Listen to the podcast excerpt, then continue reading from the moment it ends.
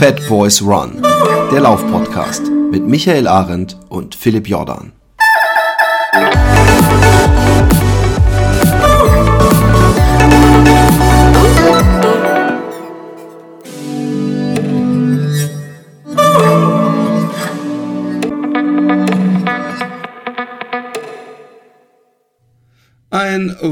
Wunderschönen Tag wünschen wir euch hier aus der Fat Boys Run Zentrale. Es ist uns ähm, beim letzten Mal aufnehmen das Schlimmste passiert, was einem Podcast, einem enthusiastischen Podcaster passieren kann.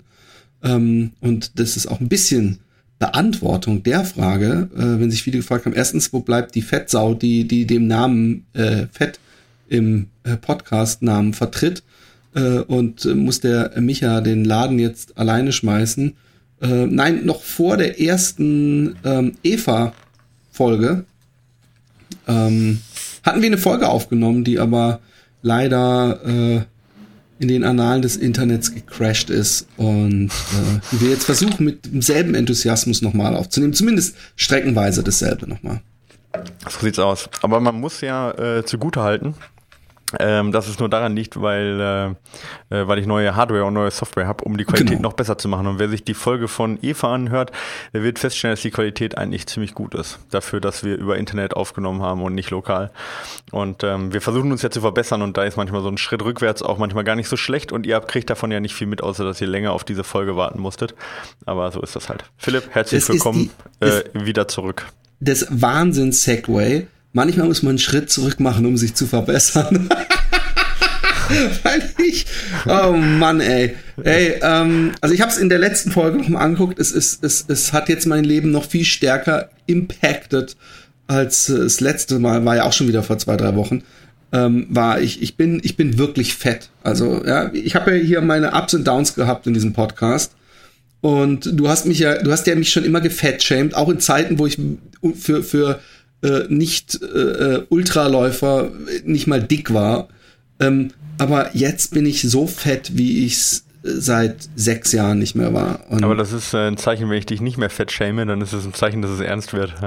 genau, genau. Ja. Und vor allem, ohne Scheiß, ich habe in den letzten Tagen, ja, habe ich mal erlebt, und es ist ja auch, noch gehe ich ja davon aus, dass ich nicht ewig fett bleibe und deswegen sehe ich es als ein, eine interessante äh, äh Lernprozess, wie es ist, am anderen, on the receiving end, wie man im Englischen sagt, des Fettshamings zu sein.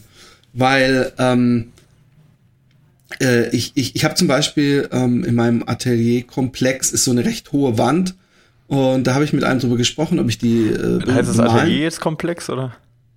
Nee, Atelierkomplex, also es so, sind mehrere ah, Ateliers dachte, in dem okay. Komplex. Ah, jetzt äh, in verstanden. Ich wusste jetzt nicht, ob Komplex, ob das Atelierkomplex heißt, ob der, ob der Bürokomplex oder ob Komplex jetzt auf Fettshaming jetzt bezogen war. Nein, äh, weiß, das, hab, hab, konnte ich nicht mehr folgen. Ein Komplex okay. habe ich inzwischen auch, aber ähm, auf jeden Fall hat er dann äh, gemeint, ja, du kannst auch das Ding da benutzen. Und dann habe ich gedacht, er meint die Leiter, weil es eine recht hohe Wand. Und er gemeint, nee, nee, das Ding. Und dann habe ich gesagt, oh, wie cool, weil da hatten sie so eine Art ähm, Vorbau für einen, oder?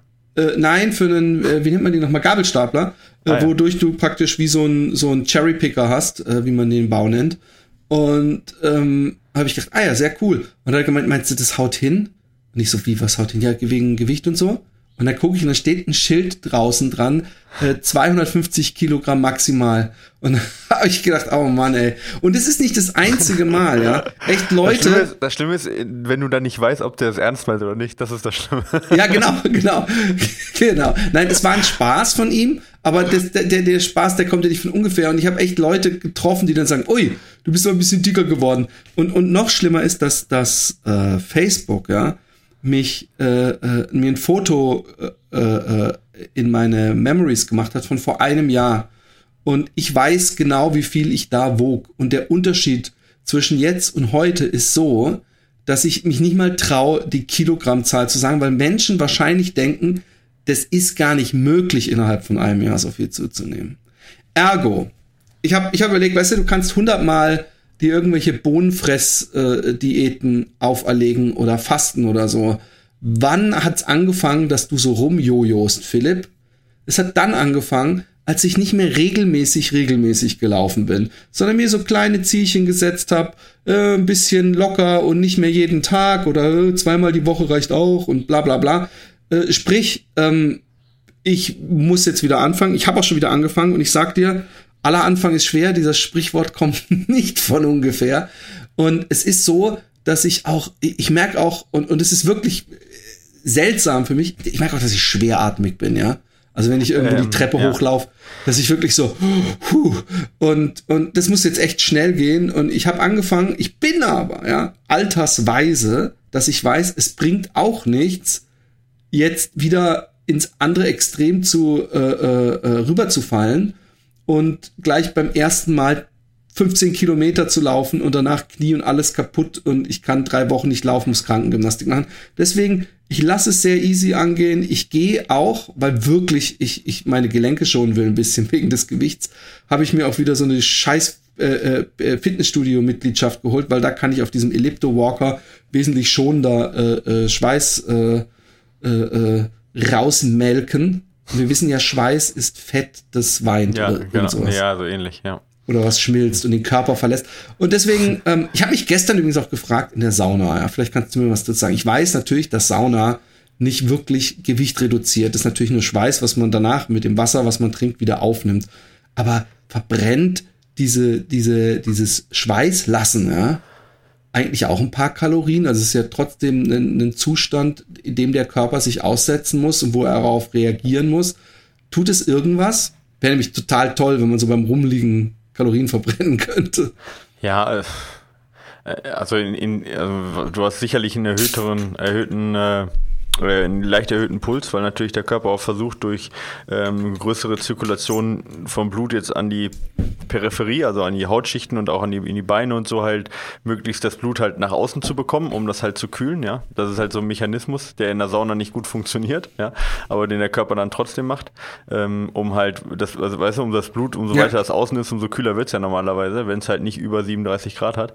Ähm, in der Sauna funktioniert das jetzt ja nicht. Also von dem her wirst du wirst wahrscheinlich einen erhöhten Puls feststellen.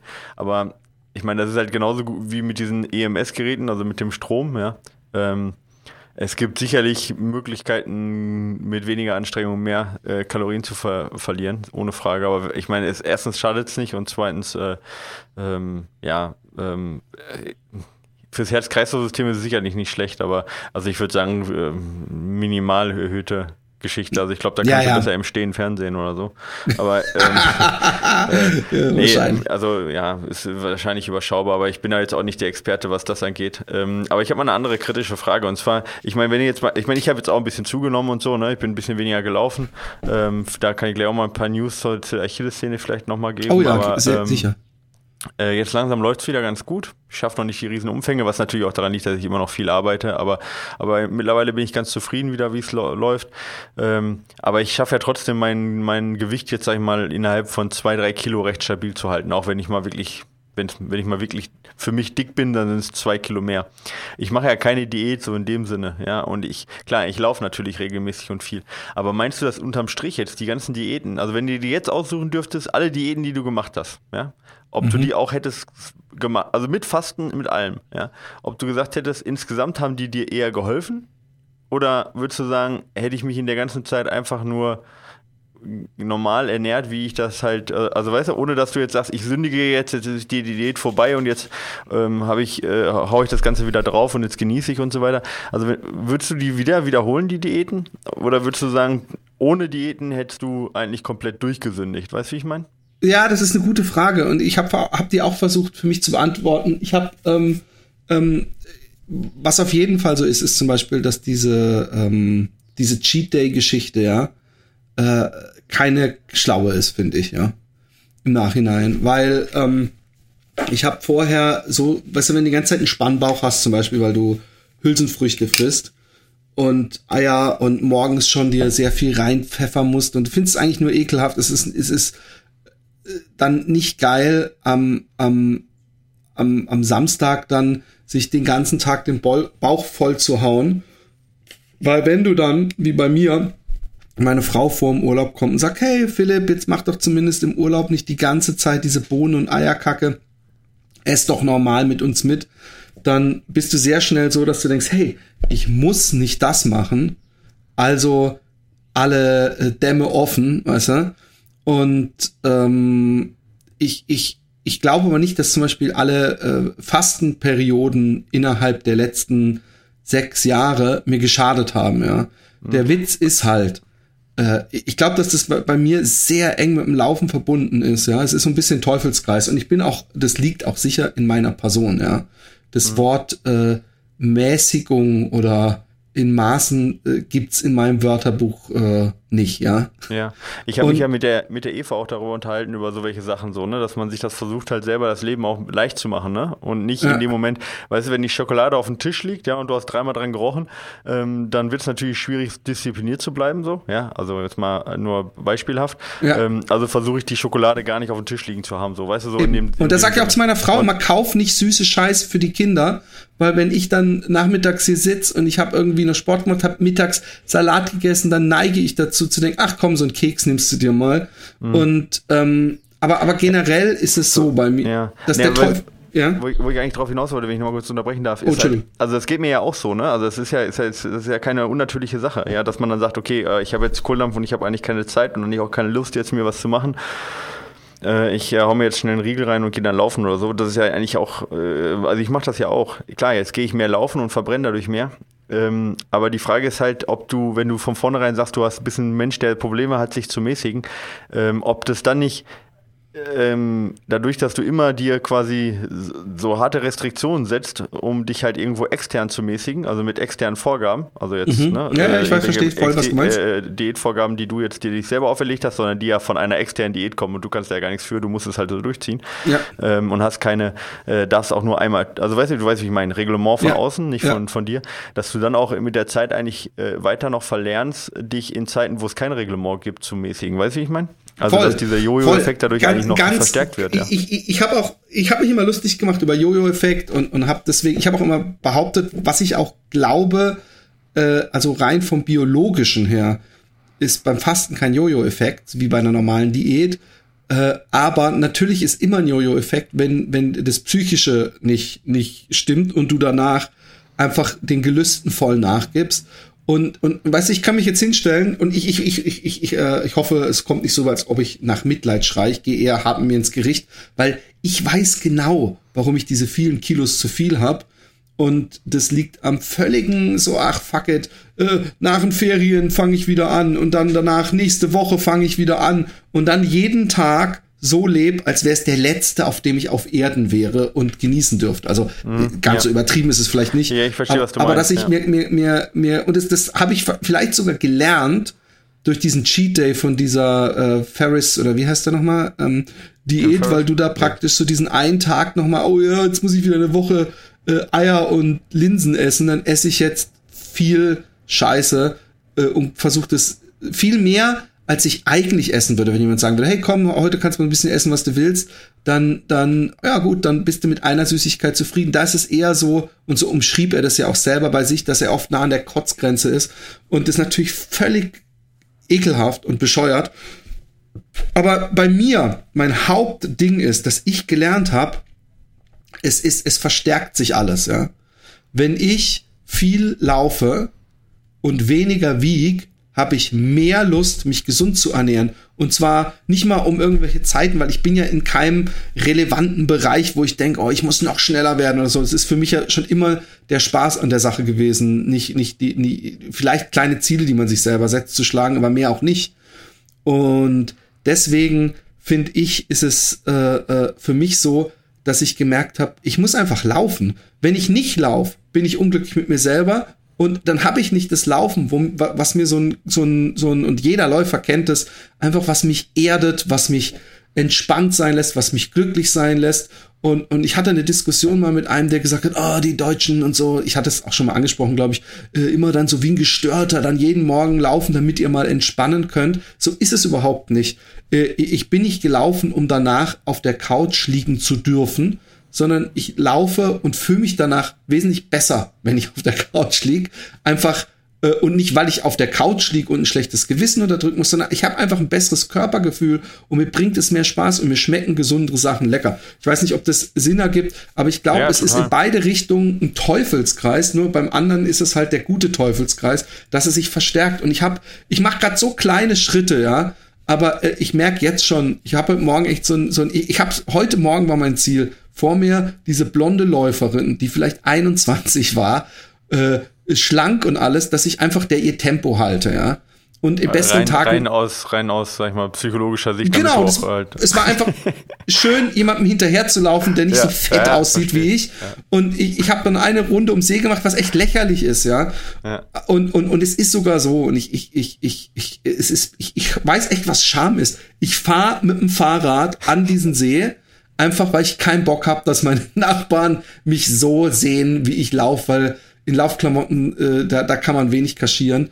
Und ich habe einfach gerade so eine Wampe. Aber ich, ich habe, äh, äh, ich weiß, dass, dass das Laufen die Antwort ist und nicht irgendwelche Ernährungsformen. Und deswegen ist es auch, äh, ich habe das letzte Mal die Folge, die jetzt in den Annalen des Internets ist, gesagt, ich mache diese Timothy Geschichte weiter, aber dann mit Obst äh, und was weiß ich. Nee, äh, äh, ich muss einfach moderat essen. Genau das, was du gesagt hast. Und deswegen äh, ist es auch nicht so, dass ich Kohlenhydrate jetzt komplett weglasse. Ich weiß, wenn ich laufe und, und, und Sport treibe, dann kann ich auch mal morgens Brot essen. Und wenn ich dann halt nicht mittags zu McDonalds gehe und abends noch einen Steak fress mit Pommes, dann äh, äh, ist alles okay, weißt du? Ja, dann und, ist es auch nicht ungesund, ja. Genau, also, genau, ja. genau. Und, und äh, dieses Verteufeln, und es hat natürlich auch nichts Gesundes oder nichts Natürliches mehr, wenn man nur noch äh, jeden Tag äh, äh, drei Konservendosen mit Bohnen in sich reinschaufelt und irgendwie zehn Eier. Äh, äh, ich meine einfach gesund vom, vom geisteskranken Faktor her. Ja, und, also ich, wie gesagt, ja. das, du übertreibst es dann ja auch in vielerlei Hinsicht. Also ich meine, wenn ich jetzt wir essen ja abends auch sehr viel Gemüse, so Gemüsepfannen und so, ne? Ja, ich und, auch gerne, ja. Äh, genau, aber das darf dann auch mal mit Käse überbacken sein, aber da darf auch mal Reis rein oder darf, weißt du, das ist dann ja trotzdem genau. noch eine Gemüsepfanne, ja, mit Kohlenhydraten und ja, mit Fett und äh, weiß ich nicht, da ist dann auch, äh, das ist mit Olivenöl ordentlich angebraten, da ist auch nicht zu wenig Olivenöl dran. Um nee, da mache ich bei denen übrigens aber, auch immer ganz wichtig, ja. Äh, dann schmeckt's auch gut. Aber ja, ich, ich sehe es genau, ganz ähnlich. Und, und, dann kann er auch mal, weiß ich nicht, vielleicht mal eine Soße dran, die vielleicht nicht so gesund ist oder sonst irgendwas. Ist, aber, aber unterm Strich bleibt halt, weißt du, unterm Strich bleibt es halt eine Gemüsepfanne und die ist immer noch zu 60 Prozent gesund und dann, klar kann man dann halt sich asketisch ernähren, das ist, und dann sagt man, nee, ich lass alles weg und so und dann ja, und dann bist du froh, dass du irgendwann wieder Soßen essen darfst und dann wird es halt Pommes mit irgendwas Soße und das muss halt nicht sein. Also, weißt genau. du, ich meine? Und ich meine, ich bin, das ist ja, glaube ich, typisch als Vater, so manchmal der, der äh, Mülleimer der Familie so, ja. Das ja, das ist auch wirklich, ich bin dreifacher Vater, ne? Genau, das ist halt dann echt übel. Ja, ja, klar. Ja. Und dann gibt es halt, weil die Kinder ja, ähm, ja, die essen ja doch im Schnitt dann ein bisschen ungesunder als man selber, was sie sich auch noch gut erlauben können. Und dann isst man halt auch noch mal ein bisschen eher was Ungesundes und ey, ich bin da auch echt nicht perfekt, was das angeht. Ähm, also ja, meine Ernährung ist alles andere andere als perfekt, aber sie ist halt irgendwie über Jahre hinweg gleich und ich schaffe mein Gewicht halt halbwegs zu halten. Voll. Und deswegen bin ich eigentlich damit ganz, ganz, ähm, ganz zufrieden. Obwohl ich dir auch recht geben würde, wenn ich jetzt nicht laufen würde, dann könnte das Ganze auch schon wieder ganz anders ausschauen. Ja. Eben, aber du, du hast völlig recht. Also es ist äh, nicht, dass ich nicht diese ganze Sache eventuell irgendwann mal durch eine Fastenwoche oder sowas boosten werde, weil ich weiß, da kann ich einfach Gewicht abwerfen, aber nicht das, sowas funktioniert nur, wenn ich im Laufen bin und ja. mich wohlfühle in meinem Körper. Und wie, wie so oft läufst du jetzt gerade? Hm? Wie oft läufst du jetzt gerade dann? Ich meine, ich habe ich hab diese Woche angefangen und es ist jetzt mein dritter Tag aber sozusagen. Aber immerhin hast du diese Woche angefangen und nicht fängst du nächste Woche genau, an. Genau, genau. Und ich habe diese Woche und es war so anstrengend und ich war gestern, ich war Montag laufen und gestern war ich im Fitnessstudio und im Fitnessstudio konnte ich dann schon wesentlich länger auf so einem Ellipto, was weiß ich was. Aber ich habe dann auch gesagt, Philipp, jetzt nicht noch 50 Geräte und hier zwei Stunden und dann hast du Muskelkater. Behalt das Sporten, Sporteln, äh, dass du es fast täglich machen kannst, dass du am Wochenende einen Skip Day machen kannst. Und ich will, und das ist mein größter Wunsch und den werde ich erreichen, ich will wieder meinen Langlauf mindestens jede zweite Woche, wenn nicht jede Woche haben. Und, und wenn es nur 20 Kilometer sind, aber ich weiß, dass, dass der lange Lauf, viele hassen ihn, ist für mich the Holy Grail am Laufen und das Schönste, was es gibt. Und, und äh, ich war in einem körperlichen oder bin noch immer in einem körperlichen Zustand, wo man am Wochenende denkt, oh Gott, wie konnte ich mir das früher antun? Äh, dass ich äh, dann auch noch früh aufgestanden bin, damit ja. ich mit der Familie was machen kann, dass ich um sieben raus bin, um irgendwie 30 Kilometer zu laufen. Und ich weiß, das ist im Grunde die Antwort Laufen ist eben, der Martin Grüning sagt das immer so schön, der hat bestimmt noch nie Probleme mit seinem Gewicht gehabt. Oder vielleicht nee, äh, aus äh, athletischer Sicht, dass dann irgendwie so, oh scheiße, ich wiege ein Kilo zu viel. Ja, man, man, man, man, kann nicht alle meine Rippen sehen. Aber ähm, äh, Laufen ist die Antwort. Und, oder Sport treiben natürlich. Man muss nicht laufen, wenn ich mehr laufen kann.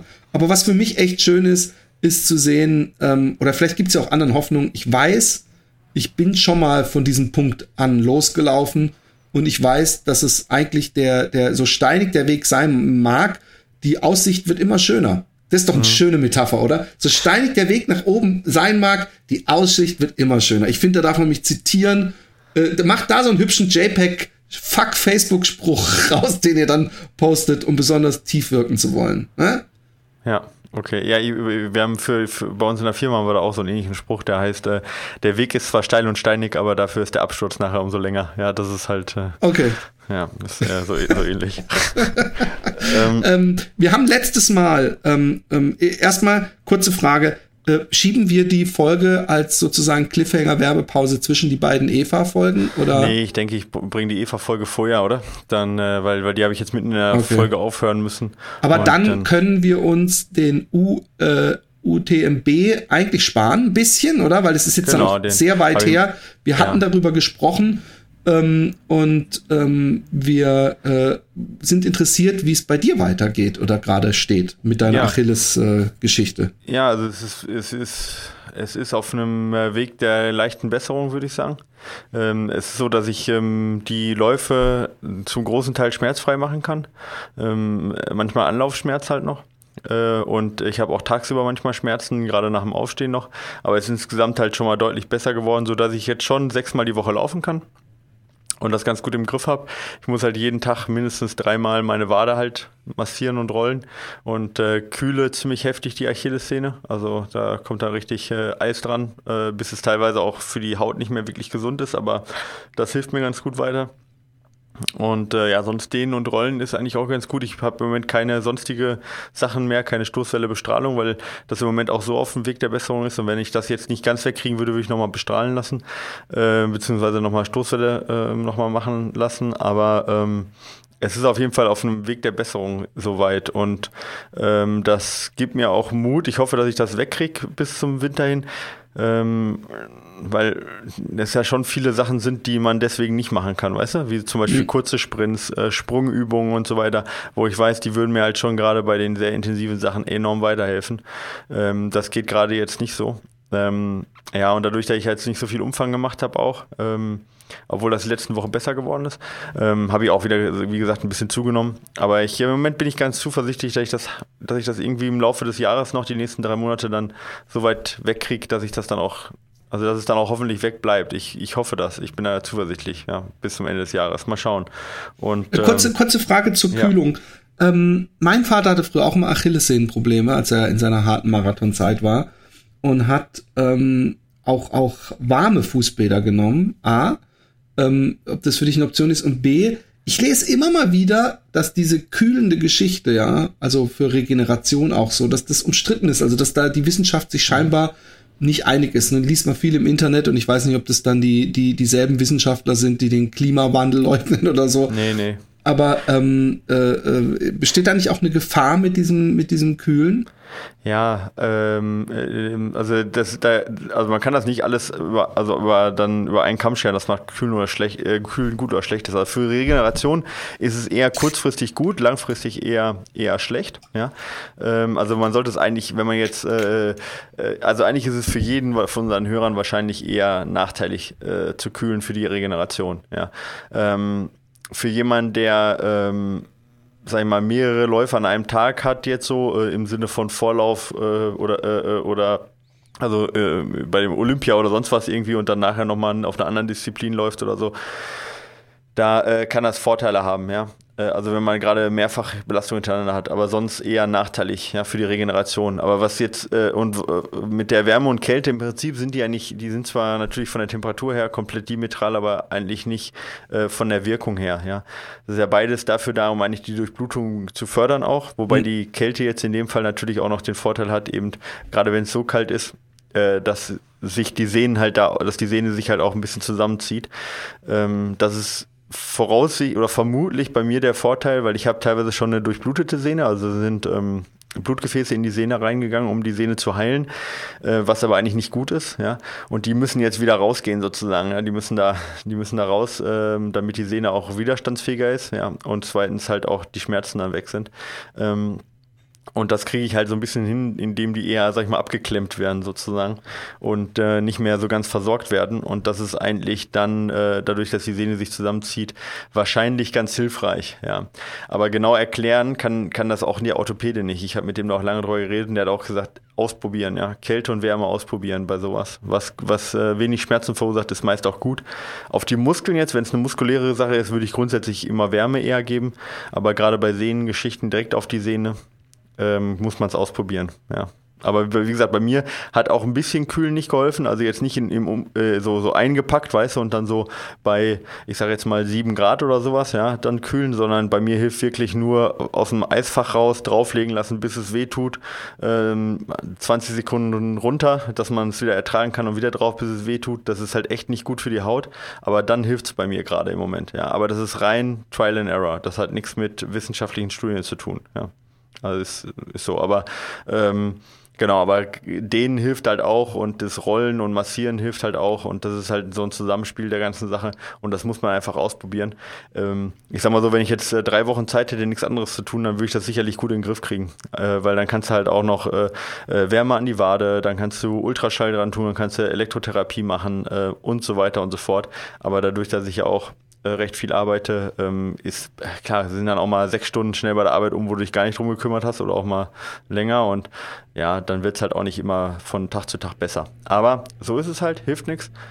Ich bin froh, dass ich, und das ist halt die Sache, die du jetzt auch sagst, ja, äh, Laufen, Wettkampf laufen und gute Zeiten ist halt auch nur echt eine Sache, ja.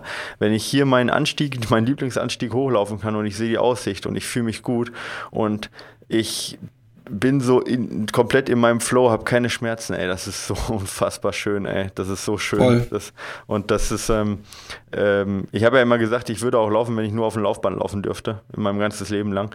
Und ähm, so ist es auch. Ich liebe einfach diese Bewegung. Ich weiß nicht, macht mich einfach glücklich. Ja, und äh, von dem her, und der Schmerz hat da ganz schön dran genagt an diesem Glück teilweise ähm, weil man echt kein, kein Glück empfinden kann, wenn der Körper Schmerz empfindet. Und da merkt man auch erstmal, wie glücklich man ist, dass man keine Krankheit hat, keine chronischen Schmerzen. Auf jeden Fall. Keine Verletzungen, wie Tim Wortmann zum Beispiel, den wir ja auch zu Gast hatten, der jetzt übrigens über den jetzt ein Film äh, erschienen ist von Lukas Sörgel.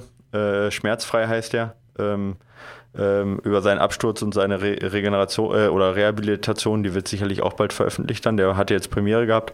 Aber wie, wie, glücklich man sein kann, wenn man halt nur in Anführungsstrichen ein bisschen Übergewicht hat oder äh, wenn man halt auch nur Achillessehnenprobleme hat, die man dann auch wieder in den Griff kriegt.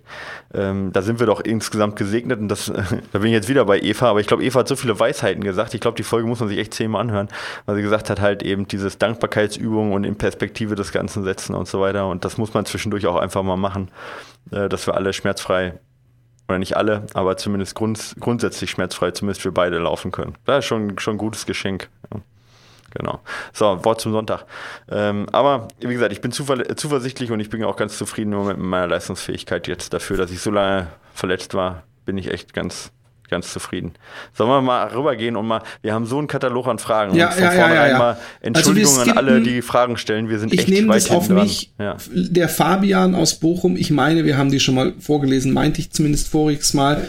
Äh, vielleicht können die Hörer uns helfen. Da ging es um den wegen Unwetter vorverlegten Cut-Off äh, äh, und dadurch, dass die Läufer das teilweise nicht wussten. Genau, beim Buff Epic, Epic Trail. Ja. Genau. Und wenn, wenn das, vielleicht gab es ja eine ähnliche Geschichte schon mal. Also wenn es nicht eine ähnliche Geschichte schon mal gab, glaube ich, haben wir die schon verlesen. Wenn nicht, Fabian aus Bochum, darfst du gerne äh, äh, mir das mitteilen, dann, dann lese ich es das nächste Mal ja, vor. Genau. Ähm, und der Dennis schreibt uns, äh, hallo Philipp, hallo Micha, ihr habt vor zwei Tagen eine Mail von Fabian Jendrusch zum Thema Buff. Ja, das, Achso. ist, die, das ist die gleiche Geschichte vom genau. Freund, genau. also das ah, okay. betrifft das Gleiche. Genau. Stimmt. Hallo ihr beiden, zunächst danke für euren tollen Podcast. Er hat mich wieder zum Laufen bekommen. Auf den langen Läufen ist er das passende Mittel lange durchzuhalten. Ich laufe zwar nicht auf hohem Niveau, will es aber irgendwann mal soweit schaffen.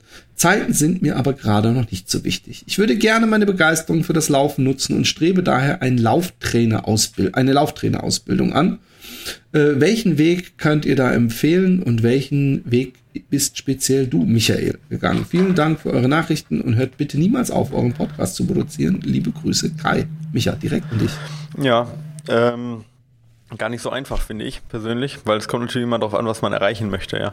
Also wenn man jetzt sagen möchte, man möchte ähm, für sich das Ganze lernen und wissen, dass das Beste ist, würde ich sagen, bringt eigentlich ist eigentlich eine Lauftrainerausbildung jetzt nicht unbedingt das Richtige, weil natürlich da viele Sachen drin sind, auch die man nicht unbedingt für sich selber braucht, ja, sondern eher darum geht halt auch wie ja, sowas wie Mentaltraining, Betreuung, Kommunikation, solche Sachen, die braucht man jetzt nicht unbedingt für sich selber. Und da tun es auch viel, viele Lehrbücher, sage ich jetzt mal. Da kann man schon sehr viel lernen, ähm, ohne dass man da unbedingt eine Ausbildung macht. Ähm, da gibt es halt äh, auch äh, zum Beispiel vom BLV gute Lehrbücher, Ausdauertraining vom, vom Bayerischen Leichtathletikverband. Ähm, und da kann man sich, sag ich mal, auch die Grundlagen, erstmal die physiologischen Grundlagen, auch zum Beispiel in ja, ganz normalen Lehrbüchern vom, vom Sportwissenschaftsstudium, Grundstudium erstmal reinziehen. Ähm, da lernt man eigentlich mal ganz gut und dann gibt es da auch gute Populärliteratur, zum Beispiel Jack Daniels oder ähm, ähm, ja, wenn Ultra laufen, finde ich zum Beispiel Jason Coop jetzt nicht schlecht und so. Da gibt es halt viele Bücher. Also da kann man im Selbststudium schon sehr viel machen und ähm, da muss ich halt sagen, also ich würde sagen, 90 Prozent meines Wissens ist aus dem Selbststudium, ja, weil, weil es dann doch auch ähm, sehr spezifisch dann irgendwann hinten raus wird und ähm, da bringt auch eine Lauftrainerausbildung nichts. Ich habe äh, meine Ausbildung aber bei, bei der Academy of Sports gemacht.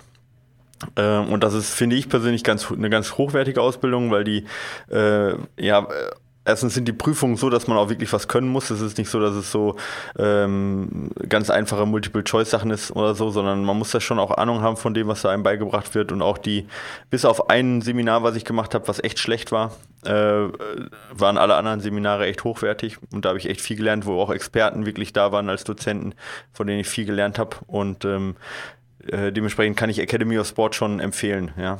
Ähm, und ich habe da die ähm, äh, Ausbildung zum äh, Ausdauertrainer A-Lizenz gemacht. Ja, äh, muss man jetzt nicht zwangsweise machen, weil da ist dann auch sowas drin wie Triathlon und sowas. Ja, äh, da reicht auch erstmal Lauftrainerausbildung, um da, sag ich mal, auf jeden Fall mal eine Grundlage zu schaffen. So. Ansonsten, ja, gut, klar, ein sportwissenschaftliches Studium ist natürlich auch gut äh, ähm, für jemanden, der sagt, er möchte später in dem Bereich arbeiten. Aber da auch ist meine Erfahrung, auch was ich jetzt an ähm, ja, Angestellten habe und viele Bewerbungsgespräche, die ich geführt habe, ähm, auch wenn das in der allgemeinen Bevölkerung so ist, dass immer noch ein Diplom oder ein Master als hoch angesehen wird, ja, ähm, kann man sich da durchaus auf Sachen spezialisieren, die mit dem Ausdauertraining absolut gar nichts zu tun hat. Und da kann jemand Master of Science äh, Sport sein und hat vielleicht super Ahnung ja, ähm, im Bereich Reha oder Ballspielsportarten, aber im Bereich Ausdauertraining zum Beispiel gar keine Ahnung. Also ähm, auch da ist im Prinzip der spezialisierte Trainer oder auch der Laie, der sich in dem Bereich spezialisiert hat, teilweise durchaus besser gebildet als jemand, der einen hohen Bildungsgrad hat, aber sich in die falsche Richtung entwickelt hat. Ich glaube, das gilt aber für viele, für viele allgemeine Studiengänge. So. Ich denke, okay. das ist ganz kurz zusammengefasst, ja. Super. Hallo, ich möchte. Also, und dann halt probieren geht über Studieren, würde ich noch dazu sagen. Ja, oft. Also eigene Erfahrung. Darf man denn äh, äh, Lauftraining geben? Kann man sagen, äh, ja. Lauft. Hm? Ja, darfst du. Also, äh, um jetzt im Verein das Ganze zu machen, brauchst du dann halt einen Übungsleiterschein. Der ist aber relativ schnell gemacht. Und da geht es dann echt um nicht um, also da muss man keine Physiologie lernen für. Das macht man so mit 15 nebenbei sozusagen. Äh, und dann und einen Lauftreff geben, sage ich mal, auch selbst kommerziell äh, bedarf es keine, keine Ausbildung. Ja, genau. Leider. Ähm, ja. Ich, ich, ja, ich habe es mir immer gedacht, es gibt hier äh, sehr viele so so Lauftrainer, äh, die aber eigentlich äh, äh, mehr so ähm, Guides sind für Zirkeltrainings und Rundchen laufen, weißt du, im Park ja. und so. Was ich auch übrigens total cool finde, das hilft ja total, total, vielen Leuten. Das ist halt die Sache, ja. Also der, dieser Begriff ist halt nicht geschützt, ja. Und das ist auch manchmal ein bisschen die Schwierigkeit für uns, ähm, die äh, also die Qualität halt hervor, her, hervorzuheben, weißt du, weil ich meine, wenn da jemand kommt halt, der, der irgendwie äh, sich Lauftrainer nennt erstmal, ja, und aber keine Ahnung hat, dass es wirkt halt nicht besonders gut für die ganze Branche und sich dann auch gegenüber dem abzusetzen, ist natürlich auch nicht ganz einfach, weil wir haben ja jetzt nicht so einen Schrank, wo wir sagen können, guck mal, diesen Schrank habe ich selber gemacht, guck mal, wie schön der ist und dann erkennst du, okay, der kann ganz gut einen Schrank machen, weil der Schrank ist schön. Doch, oder? du kannst sagen, guck mal, wir haben die Eva Sperger, wir haben die, ja. diesen Ja, natürlich, das ist eine Möglichkeit, sich abzugrenzen, wenn man Erfolge mit seinen Athleten hat. Aber das ist ja, ich sag mal, das sind ja dann auch wenige, mit denen man dann vielleicht Glück hat. Und ich sag mal, auch ein schlechter Lauftrainer hätte Eva jetzt nicht komplett kaputt gemacht, ja. Also wahrscheinlich nicht. Ja, ja. Ja, ähm, also, ähm, und dann ist es immer ein bisschen schwierig und äh, weil auch, selbst wenn du richtig gut arbeitest, sind da noch so viele Sachen, die ja eben äh, dann äh, dazu führen können, dass das Ergebnis dann vielleicht doch nicht so gut ist. Ja. Und das ist dann schwer, sich davon abzugrenzen von den ganzen, ich möchte jetzt mal sagen, Scharlatanen, aber es ist nicht ganz so. Es sind auch viele, die sind einfach auch von sich selbst sehr überzeugt und haben trotzdem keine Ahnung. Oder, na, es gibt natürlich auch gute, aber die für einen Laien auseinanderzuhalten, ist halt nicht einfach. Ja. Genau. Okay. Hallo, ich möchte mich erstmal bei euch für den sehr unterhaltsamen, informativen Podcast und den vielen Erklärungen von Michael in Bezug auf Training und Trainingsgestaltung, Auswertung bedanken. Ich habe mir jetzt schon fast alle Folgen ab der ersten im Nachgang angehört. Ich hoffe, ihr könnt mir mit eurer Erfahrung auf ein paar Fragen eine Antwort geben. Erstens, bisher hab, habe, bin ich immer bei Dunkelheit mit einer Pretzel Tikinia äh, gelaufen, allerdings nie im komplett dunklen Gelände, was ich aber auch ändern möchte. Welche Stirnlampe könnt ihr empfehlen für Trailruns, die mitten in der Nacht starten oder Läufe mit der wie den Finama, wo man äh, etwas mehr Ausleuchtung braucht und die Lampe trotzdem sieben bis acht Stunden halten muss.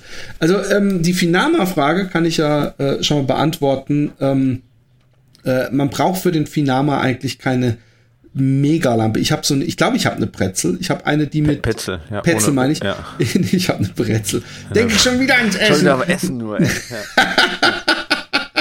ja. nein, und die hat drei Helligkeitsstufen, die sind, die ist auch sauhell. Äh, beim Finama selber läuft man zwar auch, auch auf Waldwegen in der Nacht, aber es ist nie äh, äh, so, so irgendwelche anspruchsvollen äh, Wurzel-Trails, wo man äh, wirklich jeden Schritt perfekt sehen muss. Ähm, also ich glaube, der Markt ist so äh, groß und es gibt so viele Lampen, dass wir zwar sagen können, hey, du musst dir in dem Preisbereich eine kaufen, aber es geht natürlich bis in die unendlichen Höhen. Und äh, ich glaube, da bist du am besten beraten, äh, zu irgendeiner Laufzeitschrift zu greifen, die zufällig gerade die testet, weil die machen das immer sehr umfangreich, haben dann auch das komplette Spannweite und äh, wir haben noch gar keine äh, Lampen getestet, nur halt privat, wenn wir uns welche gekauft haben. Ja. Äh, du wirst da vielleicht noch mehr sagen können als ich zu. Aber ähm, ähm, es gibt auch schon bei Decathlon Lampen äh, für einen guten Preis, die zumindest für ein Finama reichen. Ja. Und ich bin, ich bin ja Freund von äh, äh, anstatt einer Akkulampe eine, die ich mit einer Batterie, also diese, äh, äh, wie heißt es, Petzel? Petzel? Ja, Petzel, ja. Mhm. Äh, Petzel, ähm, die mit einer Batterie äh, äh, äh, funktioniert und dann habe ich halt eine extra Batterie dabei. Dann bin ich safe, äh, safer. Ich habe bei diesen Akkus denke ich dann, äh, wer weiß, ob ich die richtig gut aufgeladen habe. Aber äh, da gibt's ja auch austauschbare Akkus und so inzwischen. Ja, also kommt auch total darauf an, was man erreichen möchte. Also es kommt natürlich erstens darauf an, äh, wie groß muss die Leuchtstärke sein. Also wenn ich jetzt im Trailer unterwegs bin, brauche ich eine höhere Leuchtstärke aber was, was ich auch wichtig finde, ist halt zum Beispiel Leuchtweite und auch Ausleuchtung. Ich kann ja die Leuchtstärke, also die reinen Lumenzahl auch einfach erhöhen, wenn ich das Licht bündel. Ja, dann kriege ich total geile äh, Lumenzahlen. Also nicht nur darauf achten, äh, sondern auch auf die äh, Leuchtbreite und auf die Ausleuchtung, ob die angenehm ist. Ähm, und da ist dann, also wirklich nicht nur auf die Lumen achten, sondern, aber da ist dann wirklich auch mehr Geld mehr. Also ich kann Lupine empfehlen, aber die kosten dann halt auch immer 300, 400 aufwärts. Ähm, da macht man definitiv nichts falsch, die sind klasse. Und dann kommt es darauf an, brauche ich, wie du sagtest, einen äh, Wechselakku, weil ich Ultras laufe und das auch in der Pflichtausrüstung drin steht. Da muss man natürlich schauen, ähm, irgendwie gibt es für die Lampe einen Wechselakku, wie schwer sind die Geräte. Dann kommt es darauf an, was für Sport anmache ich, fahre ich damit auch Rad, dann brauche ich natürlich eine längere äh, oder eine höhere Lumenzahl und eine größere Leuchtweite. Ja. Äh, bin ich auf dem Trail unterwegs, dann ist eher eine breite Ausleuchtung auch wichtig zum Beispiel. Das sind halt alles Sachen, die man da mit, mit einbeziehen kann. Äh, die Petzl Now zum Beispiel finde ich, wenn du bei Petzl bleiben möchtest, möchtest, eine ganz gute Lampe, weil man an, da kann man die Leuchtdauer kann man angeben und sie regelt dann äh, selber die Leuchtstärke, sodass sie auch die Dauer hält. Das ist sicherlich eine ganz gute Sache auch für so sieben, acht Stunden Läufe dann. Und die hat auch einen ganz guten Akku, der auch hinten am Kopf ist, was halt auch schon mal ganz vorteilhaft ist. Ansonsten finde ich ganz gut, wenn der Akku abnehmbar ist. Ja, dann kann man den halt in eine Brusttasche stecken oder auch in den Rucksack oder so. Das ist deutlich angenehmer, als wenn die ganze Zeit irgendwie so äh, 300 Gramm am Kopf noch zusätzlich da sind. Aber darauf kommt es so ein bisschen an. Ohne da jetzt einzelne Lampen zu nennen, wie gesagt, Lupine ist sicherlich so Marktführer, Petzl Now jetzt mal äh, bei Petzl, dann von Silver gibt es auch Trailrunner, Trailrunner Elite, alles ganz gute Lampen. Ähm, aber ich würde jetzt davon Abstand nehmen, für von Lampen unter, ich sage jetzt mal 70 Euro, bekommt man eigentlich im Trailrunning-Bereich jetzt nichts, was ich jetzt so sagen würde, das lohnt sich für das Geld. Leider. Das ist halt so. Dann ist es meistens ein sehr schmaler Lichtkegel oder äh, eben nicht wieder aufladbar, was halt auch für jemanden, der regelmäßig im Dunkeln läuft, eigentlich keine Alternative ist. Ja. Ähm, Allein aus Umweltgründen. Ja, ja, hast recht. Äh, zweitens, welche Kopfhörer und MP3-Player nutzt ihr zum Laufen speziell für Herbst und Winter geeignet? Ähm, wir haben ja einmal getestet diese ähm, offenen Kopfhörer. Wie hießen die nochmal? Shocks? Die Shocks? Trax Air. Meinst du jetzt? Trax Air hießen die? Ja, das waren die äh, an der Schläfe. Ja. Ah, okay, genau. Äh, ich genau. dachte, die hießen irgendwie, äh, egal. Äh, ähm, Trax Air äh, ist zu empfehlen für Leute, die auch viel in der Stadt laufen oder die Angst haben, vom Auto überfahren zu werden, weil man auch noch Nebengeräusche hat. Äh, also über die Schläfe hört praktisch, die Ohren genau. bleiben frei. Aftershocks war übrigens die Firma. Sorry, ich unterbreche deswegen. Ah, okay, deswegen. Schon. Ja, genau. Nee, gut, also von Aftershocks auf jeden Fall. Und ähm, ähm, das hört sich seltsam an, aber es funktioniert recht gut. Ähm, ich, ich selber bin äh, Freund von den AL3 Plus von Miego mit Doppel-I geschrieben, die äh, eigentlich anmuten von den Sachen, also was auf dem Ohr sitzt, mutet so an wie so ein 80er Jahre Kopfhörer, also mit so einem kleinen Schaumstöffchen, äh, sehr klein auf dem Ohr drauf und hat sonst eben so eine Art äh, äh Memory-Gummi-Halter, äh, der so am Hinterkopf entlang geht. Und äh, ich finde praktisch, weil man ihn klein zusammenrollen kann, ähm, äh, durch so eine Art Falttechnik. Äh, er ist wasserdicht, er geht 10, 11 Stunden mit. Und ähm, ich fand den am Ohr am angenehmsten. Ich laufe aber allerdings auch sehr viel einfach mit einem normalen Kopfhörer, immer weil ich dann wieder vergesse, äh, äh, die Kopfhörer aufzuladen. Zumindest habe ich so einen auch immer mit. Aber ich, ich mag eigentlich diese In-Ear-Dinger nicht mehr so, weil ich habe immer das Gefühl, mir tut dann irgendwann langsam das Ohr weh und es ist auch irgendwie die ganze Zeit so abgeschlossen von der Außenwelt. Äh, da mag ich die ganz gerne und ich hatte eine Weile lang so ein iPod Mini, ich weiß gar nicht, ob es die noch gibt, verwendet. Ähm, inzwischen äh, würde ich das wahrscheinlich mit meinem Telefon machen. Okay. Ja, ich habe auch mit, ich benutze wenn ein Telefon da. Ähm, also ich, ich fand die ähm, Aftershocks Tracks Air fand ich auch gut, ähm, eigentlich im Wald und äh, in der Stra also in der Stadt, auch wenn es nicht zu laut war, ja, ähm, weil die dann eben, weil du dann auch noch viel hörst nebenbei. Ähm, wenn es laut sein muss, dann vibrieren die halt so ganz leicht und dann hört man auch nicht mehr genug. Dann können sie, da ist die Lautstärke halt ein bisschen begrenzt ja. gewesen.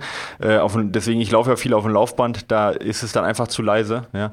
Ähm, ich, ich fand von, also ich bin von Diego ein großer Freund, weil wir die Boom getestet haben und das sind meine absoluten Lieblingsverführer. Die trage ich eigentlich jeden Tag abends auf jeden Fall. Ähm, super geile Kopfhörer, aber nichts zum Laufen leider, sondern eher so Fitness und, und so. Aber deswegen kann ich mir gut vorstellen, dass deine, dass deine AL3 vom Miego echt super sind. Aber ich habe sie noch nie getragen. Ich bin auch nicht so der Freund von On-Ears. Äh, ich bin, persönlich benutze ähm, von äh, Plantronics äh, Kopfhörer. Ähm, und die kann ich insofern nicht empfehlen, weil die ständig kaputt gehen. Ja, Aber es sind In-Ears oder On-Ears? Das sind In-Ears, ja. Ähm, die heißen, also Backbeat Fit heißen die, ja. Ähm, die sind, an sich sind die super, ja. Ich habe die getragen und habe gesagt, boah, geilste Kopfhörer, die ich je getragen habe. Die ähm, ähm, sind ähm, also die äh, sind laut, gut zu bedienen, äh, spürst du kaum. Äh, also eigentlich genauso, dass du es haben möchtest. Ähm, und auch super robust, eigentlich so wie erstmal von außen, ja, dass du die nicht irgendwie, kannst nicht abreißen oder sonst was. Alles total super. Aber wie gesagt, der, der Akku, der hat irgendwie einen Schaden oder die Bedienung. Ich habe jetzt schon drei zurückgeschickt. Jetzt, ich kriege zwar immer wieder neue, das ist auch echt ein guter Service, aber es geht einem halt irgendwann auch echt auf den Sack, wenn du ständig die Kopfhörer wieder reinschicken musst. Ähm, ja, jetzt habe ich meine dritten jetzt. Ist jetzt, weiß nicht, ob das für die jetzt unbedingt ein Plusgeschäft war beim bei mir, aber das ist mir auch egal. ich meine, hilft da nichts, ja. Äh, deswegen kann ich die jetzt nicht empfehlen, weil sie halt ständig kaputt gegangen sind. Ähm, aber ja, habe deswegen keine weitere Empfehlung. Aber ich glaube, dass du, also ich habe mit Miego echt gute Erfahrungen gemacht und ich hoffe, dass die mal in ihrs rausbringen, haben sie bisher noch nicht. Ähm, Ähm, oder äh, vielleicht teste ich irgendwann mal die Möglichkeit, mal diese AL3 zu testen, weil ich bin ja, eigentlich kein Freund von Oni, aber wenn du sagst, die sind so gut, ich glaube, dann müsste man die fast mal testen. Ja, ja müsst ihr nochmal, vor allem, ich frage mich, ob die AL3 Plus schon wieder neue sind, äh, äh, die ich noch nicht kenne, dann könnte ich die ja nochmal, muss mal gucken, ob ich die irgendwie mal anschreibe. Ähm, gibt es Elektrolytpulver, welches ihr empfehlen könnt oder nutzt ihr das regelmäßig im Training, speziell im Sommer? Ich benutze, wenn ich irgendwas benutze, eigentlich doch nur Gels oder ähm, ich habe Elektrolytpulver, also speziell reines Elektrolytpulver kam, hab, ist mir nur begegnet beim Taubertal 100 und äh, da habe ich ab und zu einen Schluck genommen, aber äh, ich benutze nur Gels. Also von daher kann ich da nicht aus Erfahrung sprechen. Du aber sicher. Ähm, ja, äh, also ich, ich äh, nehme jetzt auch nicht so viel. Meistens nehme ich dann irgendwelche ähm, so, so Gummibärchen ähnlich. Ich habe übrigens gesehen, dass Migo jetzt auch Inies hat. Ja, mal so nebenbei. Ähm, ja. Ähm, aber ähm, genau, ähm, sonst, ich, also ich nutze halt Morten äh, bei Wettkämpfen und sonst eigentlich keine äh, keine Elektrolytgetränke.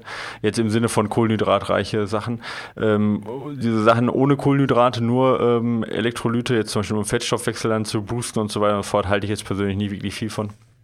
Also wenn, dann würde ich das auch mit Kohlenhydrate nehmen. Es gibt, es gibt da auch jetzt nicht, man muss sagen, die Unterschiede sind jetzt auch echt nicht so groß. Ja, also die Zusammensetzung ist fast immer ein Drittel Fructose, zwei Drittel Glucose, weil es ähm, nein, 3 zu 1 so, äh, weil es ähm, weil's eine, eine, also das ist äh, relativ, also ist nachgewiesenermaßen halt so ein Verhältnis, was gut aufgenommen werden kann. Das liegt eben an den Aus Aufnahmemechanismen und das haben eigentlich alle.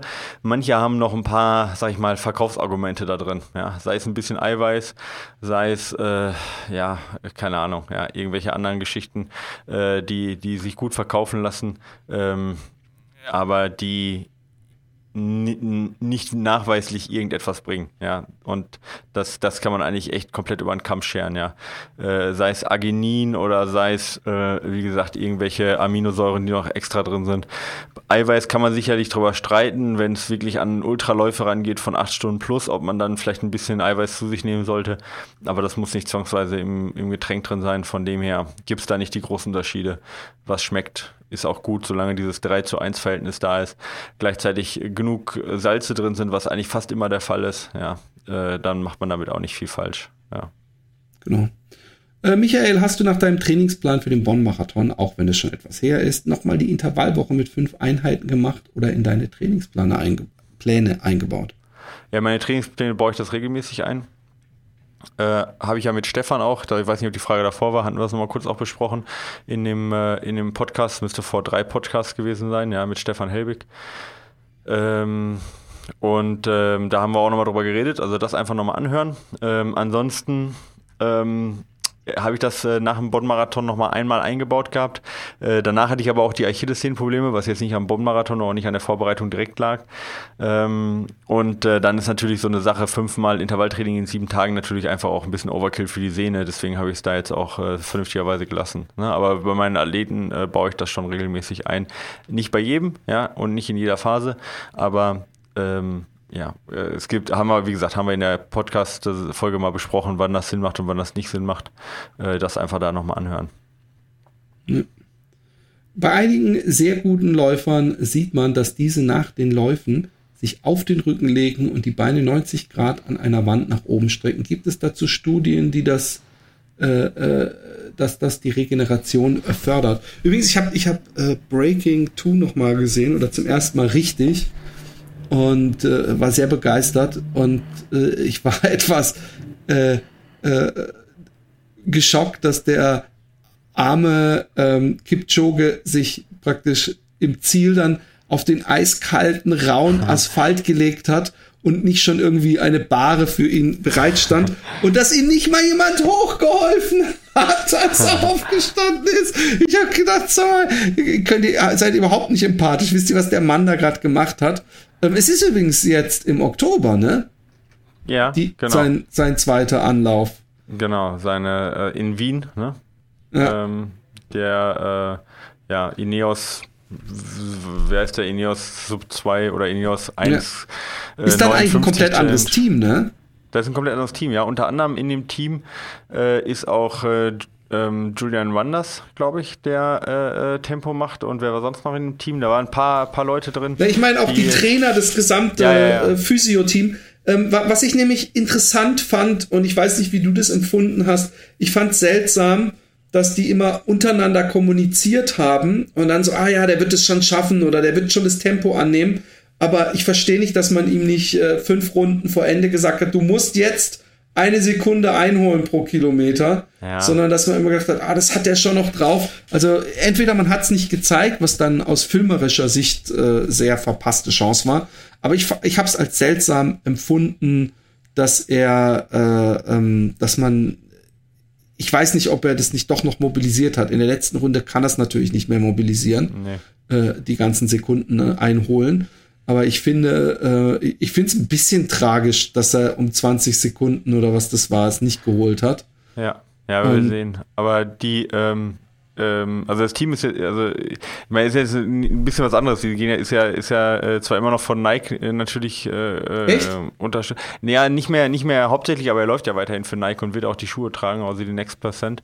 Aber sein Trainer ist weiterhin Patrick Sang und Jos Hermans unterstützt ihn da auch und ähm, genau, die ähm, ähm, die Dings, wie du sagtest, sind halt ein bisschen was anderes. Die Pacemaker, die ganzen Ingebrigtsens, also Henrik Jakob und Philipp unterstützen ihn da als äh, Pacemaker und ja, relativ berühmte Leute, ja, wie gesagt, äh, Julian Wanders, äh, ähm, äh, Bernhard Lagat zum Beispiel, das ist sicherlich noch ein bisschen ein Unterschied dann, ne? aber es gibt halt auch nicht so viele, die das, das Tempo halt da mitgehen können.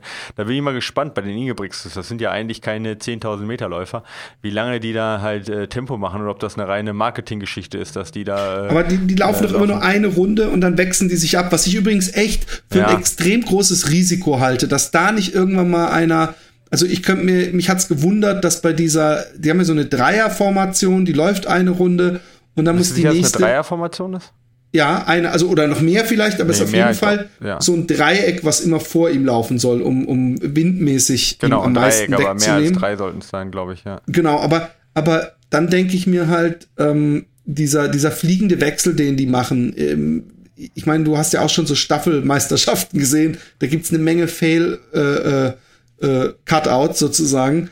Und äh, eigentlich ist das doch ein extrem großer Faktor, den die wahrscheinlich, ich hoffe, bis zur Unendlichkeit üben, weil da kann es halt so schief gehen, dass dem immer einer irgendwie vor die Füße läuft oder zu spät dran läuft oder so. Ich bin gespannt, ich möchte es diesmal auf jeden Fall live verfolgen. Aber zur eigentlichen Frage, ja. Ähm, ja, also aus meiner, erstmal aus meiner Amateursicht, das Blut läuft halt aus dem Bein zurück.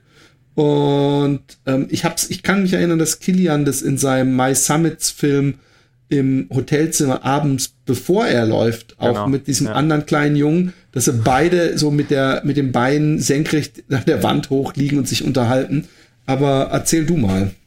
Ähm, ja, ähm, ist, ist äh, äh, gar nicht so einfach zu beantworten, ja, ähm, weil, also die, das kommt immer darauf an, was man halt erreichen möchte, so damit, ne, ähm, und auch was für eine, was für eine ähm, äh, Regeneration man meint. Also die, ähm, wenn es jetzt darum geht, das, das zum Beispiel Laktat aus den Beinen rauszukriegen, könnte ich mir vorstellen, dass das ein bisschen was bringt, ja, ähm, weil das auch relativ schnell abtransportiert wird, relativ schnell freigegeben wird und auch in der Blutbahn ist, um das dann ein bisschen zu unterstützen. Ähm, ja, also ich, ich, äh, also wissenschaftliche Studien ist ja sehr schwer, das zu belegen. und gerade, was ich mal so, äh, so harte Ermüdung, das sind eigentlich so, sind eigentlich andere Sachen, die man dann misst. Das ist dann eher, sind, sind eher so Enzyme wie Kreatinkinase zum Beispiel oder die Harnsäurekonzentration im Blut. Und das sind eigentlich Werte, die nicht ähm, äh, die nicht innerhalb von äh, Stunden oder von Minuten abgebaut werden, sondern die halt ähm, über Tage hinweg abgebaut werden. Da hast du dann teilweise nach harten Downhill-Belastungen oder harten Intervalltrainings hast du dann noch drei, vier Tage später eine erhöhte, einen erhöhten Kreatinkinasewert im Blut, der dadurch entsteht, dass die Muskelzellen äh, platzen im Endeffekt, ja, und aus der Zell, aus dem, aus dem Zellkern äh, quasi dieses Enzym ähm, ähm, freigegeben wird. Ähm, und äh, da wird das sicherlich nicht, helfen, dass jetzt die Beine erhöht sind, weil äh, die Beine schon mehrfach komplett durchblutet waren, ja, und trotzdem das dann erst, sag ich mal, freigegeben wird. Also, aber das sind halt, also ja, Also wie gesagt, für einen kurzen Augenblick, um, um vielleicht da die, den Abtransport zu erhöhen, ja, kann ich mir vorstellen, auf eine lange Sicht eher nicht. Ja. Äh, und äh, im Sinne von, äh, ich mache das vor, einen Tag vor dem Wettkampf abends irgendwie, ähm, ich glaube, das ist, also ich, ich, ich glaube, ich wüsste nicht, was da, was das bringen kann. Ja. Also das ist Placebo, ja. Auch, auch wenn es Kilian macht. Okay, Aber, ja, ja, gibt ja. ja, gibt ja viel Placebo, was äh, äh ich meine, Spahn hat heute noch gesagt, dass er Homöopathie weiter von den Krankenkassen zahlen lassen wird. Von daher wird von oberster Stelle geduldet in diesem Land, aber ich möchte keine Diskussion. Äh, jeder darf, darf machen, was er will. Äh, äh, doch. Sehe seh ich anders, aber ist eine andere Geschichte. Ich weiß, also, ich, ich finde, es gibt tausend gute Punkte für deins. Ich meine nur einfach, ja. dass sich jetzt nicht jeder von mir angegriffen fühlen soll oder. Ich weiß, was um, du meinst. Äh, also ich äh, finde auch, jeder soll machen, wenn es ihm nicht äh, schadet und nicht absichtlich irgendwie und so, äh, kann ja jeder machen, was er will, ja. Aber so meinte ich das. ob das jetzt die Allgemeinheit dafür tragen muss im Sinne des Finde ich auch absolut Schwachsinn. Eh sehr, sehr, sehr aufgebläht ist, ja. Ähm, und wenn ich sehe, was an Sozialabgaben in Deutschland abgeführt werden müssen im Vergleich zu anderen Ländern, dann muss man noch fragen, ob die Allgemeinheit Homöopathie bezahlen muss. Aber anderes Thema. Ja, ich, möchte die, ich möchte, dass die auch für meinen Nachtschamanen äh, aufkommen. Ja, ähm, der dir den Bauch streichelt, damit du endlich abnimmst. nachts, äh, nachts neben deinem Bett und streichelt deinen, streichelt deinen Bauch. Und da, er, da macht er aber mit seiner Hand ordentlich Höhenmeter, wenn ich das mal sagen darf. Da ähm, macht er Höhenmeter, ja, ja mit seiner Hand, weißt du, wenn er so streichelt, so hoch mhm. und runter. Ja, ja, weiß schon, was ähm, meinst. Äh, danke für eure Bemühungen auf jeden Fall. Mit freundlichen Grüßen, Rico. Rico, zu, Grüße zurück an dich von uns. Wir hoffen, äh, dir geholfen zu haben. Hey Philipp, hey Michael, erstmal möchte ich mich bei euch für die super Arbeit bei euch bedanken, äh, die ihr in den Podcast steckt. Ich bin regelmäßiger Hörer und freue mich immer auf neue Folgen. Macht weiter so. Danke, lieber Marcel. Äh, zu meiner eigentlichen Frage, ich laufe seit Ende 2017, habe mittlerweile meinen ersten Marathon gefinisht, werde im Oktober den oh, nächsten angehen und habe eine Zielzeit von 3 Stunden 15 bis 3 Stunden 30. Meine Lieblingsdistanz Distanz sind momentan Halbmarathons, wo ich die 1,30 noch nicht ganz geknackt habe. Relativ kurzfristig bin ich den Base Trail beim ZUT äh, gelaufen und mit 3,40 gefinisht. Zu meiner Verteidigung muss ich aber sagen, du musst hier gar nichts verteidigen. Ähm, äh, zu meiner Verteidigung muss ich aber sagen, dass ich davor bis auf eine Ausnahme absolut keine Bergläufe gemacht habe. Jetzt suche ich noch einen guten, eine gute, nach einer guten Fortsetzung für die Saison 2020, die allerdings im Frühjahr sein sollte, da ich im Juni einen Halbmarathon machen werde. Dabei ist mir der Joker Trail ins Auge gesprungen. Haltet ihr die Strecke für meinen Zustand für sinnvoll schaffbar? Und wie würdet ihr in etwa dafür trainieren? Vielen Dank und sorry für den langen Text, Marcel. Ähm, ja, du, er, er spricht ja hier praktisch mit dem äh, äh, äh, ehemals dreifachen Champion des Immer Joker Trails. Ich habe nur nicht mehr den Rekord, ja, genau. Ähm, ja, also erstmal Joker Trail, klar, schaffst du auf jeden Fall, äh, wenn du den Marathon in 3,30 läufst. Äh, so viel wilder ist der auch nicht. Dauert halt ungefähr 5 Stunden dann wahrscheinlich, 5 Stunden 30 vielleicht für dich. Das ist auf jeden Fall machbar.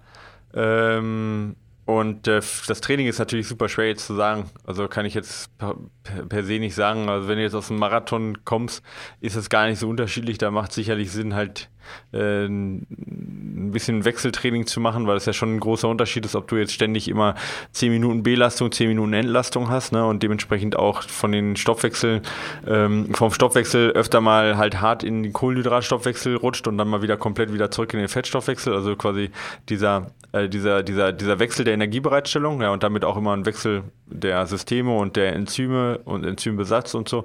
Also äh, Wechselläufe würde ich dann eher ein bisschen machen, vielleicht auch ein paar längere Intervalle, 10 Minuten, 20 Minuten Intervalle. Ähm, aber äh, dadurch, dass es natürlich ähm, ähm, dadurch, dass natürlich eine komplette Saisonvorbereitung dann ist, wenn du es bis äh, Februar machst, ist halt die Frage, ob man sich nur auf diesen Lauf konzentrieren sollte oder nicht eher, sag ich mal, in der Gesamtform arbeiten sollte. Das wäre eher mein Ansatz und da kann man halt kaum pauschalisieren, was jetzt für dich gut ist, ja. Das müsste man halt im Einzelfall dann gucken. Aber sonst, wenn man von Marathon, wo halt eine lange oder auch vom 10 Kilometer Lauf, wo eine lange Dauerbelastung da ist, hin zum Trail wechselt, ist meistens der größte Unterschied der Wechsel eben der Intensität der Ständige, der geübt werden muss und auch ökonomisiert werden muss. Das kann man mal so grundsätzlich sagen, ja, ohne das jetzt für dich pauschal zu sagen. Ja. Okay. Äh, Marcel, ich hoffe, wir haben geholfen. Servus, ihr beiden. Ihr macht den besten Podcast ever. Macht immer super. Warte, Entschuldigung, ich habe mich verlesen. Nochmal. Servus, ihr beiden. Ihr macht den ihr besten macht Podcast besten. ever. Macht immer super Laune, euch zu hören. Habe ich das jetzt richtig? Ich, ich, zur Sicherheit nochmal. Servus, ihr beiden. Ihr macht den besten Podcast ever. Macht immer super Laune. Ich habe jetzt gerade kurz, auf, ja, kurz nicht gehört. Kannst du es nochmal sagen? Ach so, Entschuldigung. Äh, ja, Servus, schreibt der, der Janusz Borowski ja. schreibt, Servus ihr beiden, ihr macht den besten Podcast ever. Macht immer super Laune, euch zu hören. Hat er jetzt gesagt, wir machen den besten Podcast ever, oder? Und macht super Laune uns zu hören. Ich warte mal, nur zur Sicherheit, nicht, dass ich jetzt was Fake News und so, ne? Ja, Man ja. kann ja heutzutage nicht äh, gründlich genug und so vorsichtig, ne? Ja. Ähm, nicht, dass, dass, dass der Janusz jetzt aufsteht und das Interview abbricht, weil. ja, genau. Servus, ihr beiden. Ihr macht den besten Podcast ever, macht immer super Laune, euch zu hören. So, doch, ich hab's richtig gelesen. Du hast, ja, falls es jemand jetzt nicht mitgekriegt hat, ich schreib's nochmal in die Show Notes. Ja. Gut, sehr gut. Eine Frage. Denk, denkt, es ist möglich, dass man einfach nicht für den Laufsport gemacht ist. Äh, ich habe äh, ein ihr vergessen. Zur Erklärung. Ich laufe seit circa sechs Jahren und schaffe nie länger als vier Monate am Stück zu trainieren, da ich immer wieder zurückgeworfen werde. Mal Rückenprobleme, mal Achillessehne seit circa zwei Jahren, mal Erkältung oder oder oder. Es ist soweit, dass ich mich jetzt gestern sogar meine Hausärztin gefragt hat, ob Laufen das Richtige für mich ist. Zu mir, ich bin 1,74 Meter, 88 Kilogramm und eher ein langsamer Läufer, 6 bis 7er Schnitt, je nach Länge des Laufes. Äh, letztes Jahr Berlin gelaufen, wegen Verletzung, leichter Erkältung in 5 Stunden 55. Äh, hatte 4,45 Stunden angepeilt. Vielleicht ist das ja mal eine interessante Frage für euch. Würde mich freuen, von euch zu hören. Mach weiter so. Mit freundlichen Grüßen, Janusz Borowski. Äh, pass auf. Äh, let me take that. ähm, ähm, Micha. Ähm, ich darf nämlich als Dicker zu anderen dicken, dicken, sag ich jetzt mal, oder, oder schwerleibigeren äh, sagen, dass das wahrscheinlich eins der Hauptprobleme ist. Also zumindest alles wird natürlich viel mehr belastet. Also das ist auf jeden Fall in meinen Augen eine Schraube, an der der Janusz drehen kann, weil 1,74, 88 Kilogramm ist wahrscheinlich eher äh, ein bisschen schwerer, oder? Bilde ich mir das ein. Mhm. Ja.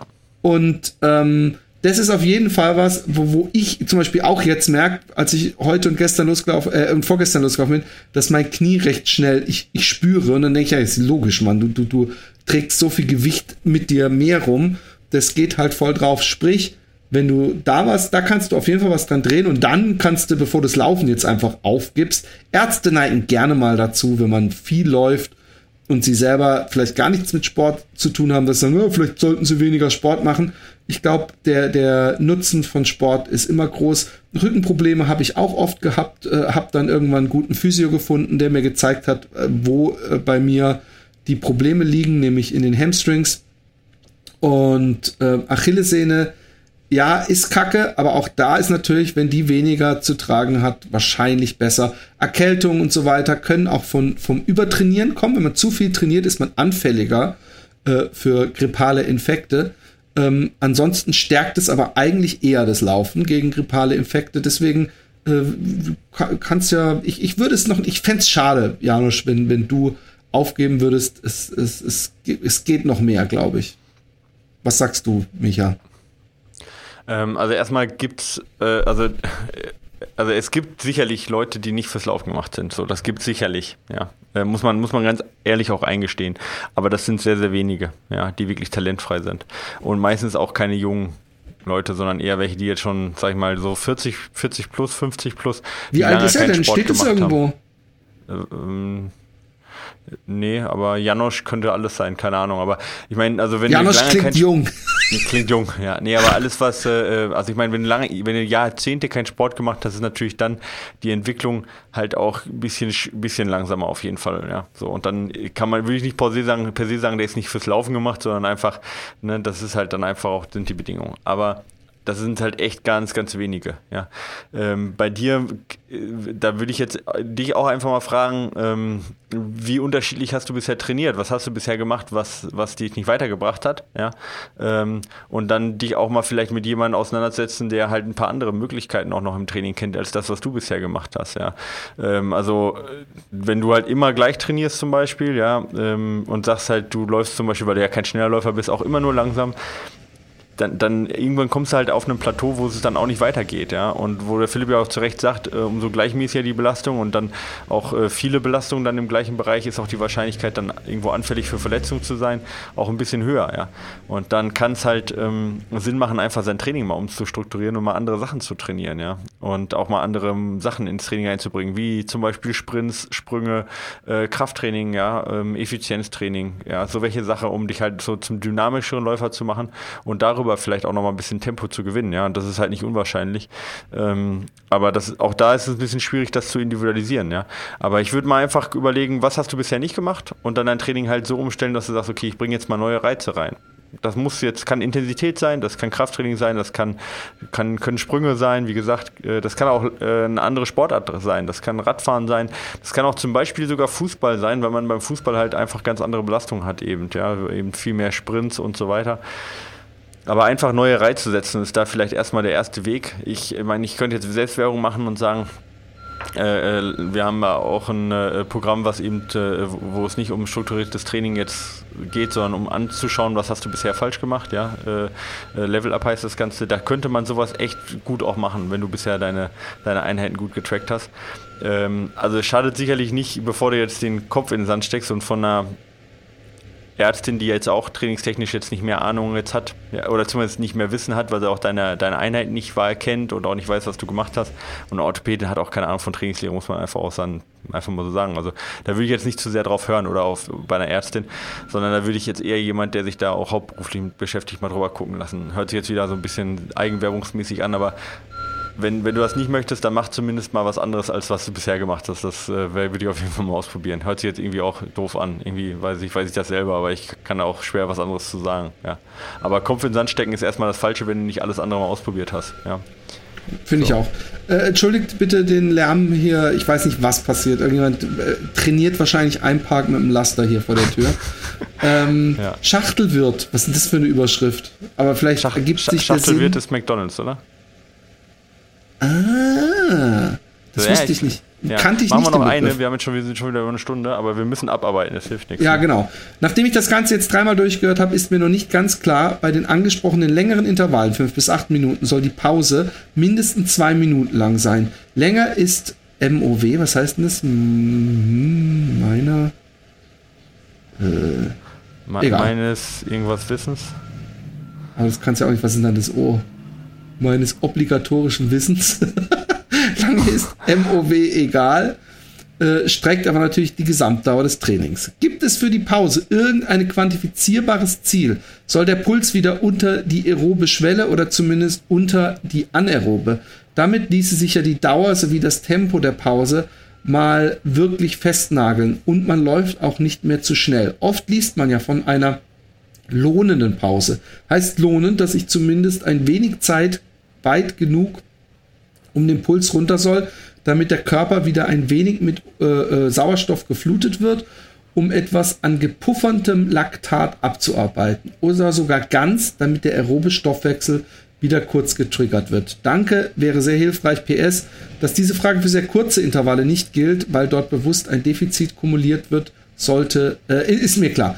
Ähm, okay. äh, sehr gute Frage, finde ich. Sehr gute Frage. Ich ja. bin sehr gespannt auf deine Antwort. Ja, ein bisschen, bisschen äh, sicher nicht, nicht für jeden ganz nachvollziehbar, aber ziemlich gut ausgedrückt auch. Ja, stimmt auf jeden Fall erstmal alles und die Begriffe, die er gebraucht hat. Ähm, also erstmal die, die lohnende Pause ist ja erstmal abzugrenzen von der vollständigen Pause, ja. Äh, und äh, heißt deswegen ähm, eher im Gegenteil, dass eben nicht ganz vollständig die Pause gemacht wird, also nicht eine vollständige Erholung. Ja, das ist erstmal die Abgrenzung. Das bedeutet nicht, dass lohnt im Sinne von, es lohnt sich dann irgendwie wieder was zu machen oder es bedeutet auch nicht, dass ein bestimmter Status da erreicht werden soll. Ähm, ich würde da anders rangehen an die ganze Geschichte. Also ich komme aber nachher auf, auf konkrete Tipps oder gleich. Ähm, aber ich würde eher anders hingehen. Ich würde sagen, die Pause muss so lang sein und wie gesagt, ich weiß, dass daraus keine praktische, kein praktischer Nutzen erwächst. Die muss so lange sein, dass ähm, die insgesamt, äh, der insgesamte Reiz in den Intervallen hoch genug ist. Ja, so. Äh, und äh, das ist bei jedem ein bisschen unterschiedlich. Heißt also, du musst so erholt sein, dass du wieder fit bist, äh, die Leistung zu bringen, das Tempo, ja, die Power zu bringen äh, in einem Intervall und das auch möglichst so lange auf einem Niveau von ungefähr 90% VO2 Max Plus, ja, ähm, dass es reizwirksam ist jetzt bei den 800 Meter Intervallen, wenn wir jetzt von, von Intervallen sprechen, die die Kapazität erhöhen soll.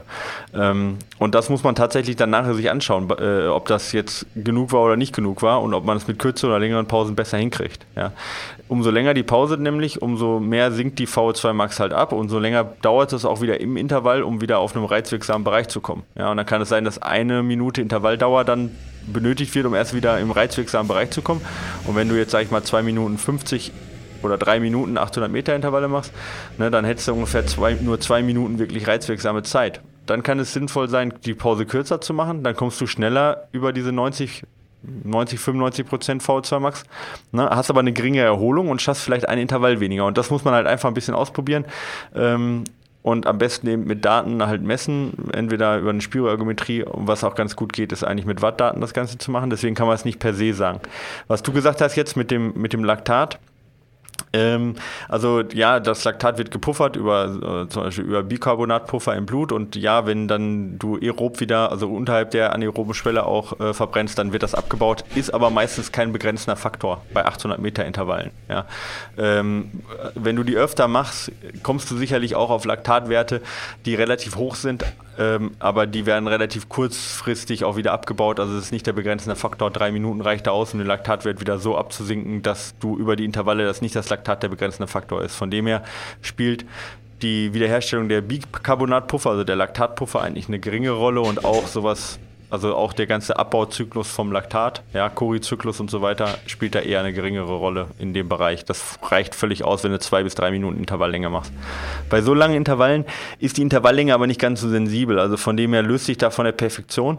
Ähm, und auch die Intensität ist nicht ganz so sensibel. Neueste Forschung geht eher dahin, dass sogar eine variable Intensität am Anfang ein bisschen höher, hinten raus ein bisschen niedriger besser sein kann und das Intervall eine, eine selbstgewählte Intervalldauer, wenn man sich selber wieder bereit für den nächsten Intervall fühlt, fast optimal ist. Ja, ähm, also da muss man sich ein bisschen von der also gutes altes Fahrtspiel sozusagen. Nee, ja Fahrtspiel nicht wirklich. Also es ist schon sehr strukturiert, aber in kleinen Teilen halt nicht nicht strukturiert. Also dass man zum Beispiel sagt, ob jetzt zwei Minuten oder drei Minuten 30 Pause, mache ich ein bisschen davon abhängig, wie wie ich mich fühle. Also nur mal als Beispiel bei dem letzten Intervall, also wenn ich jetzt mal sage, ich möchte 7 mal 800 machen, okay?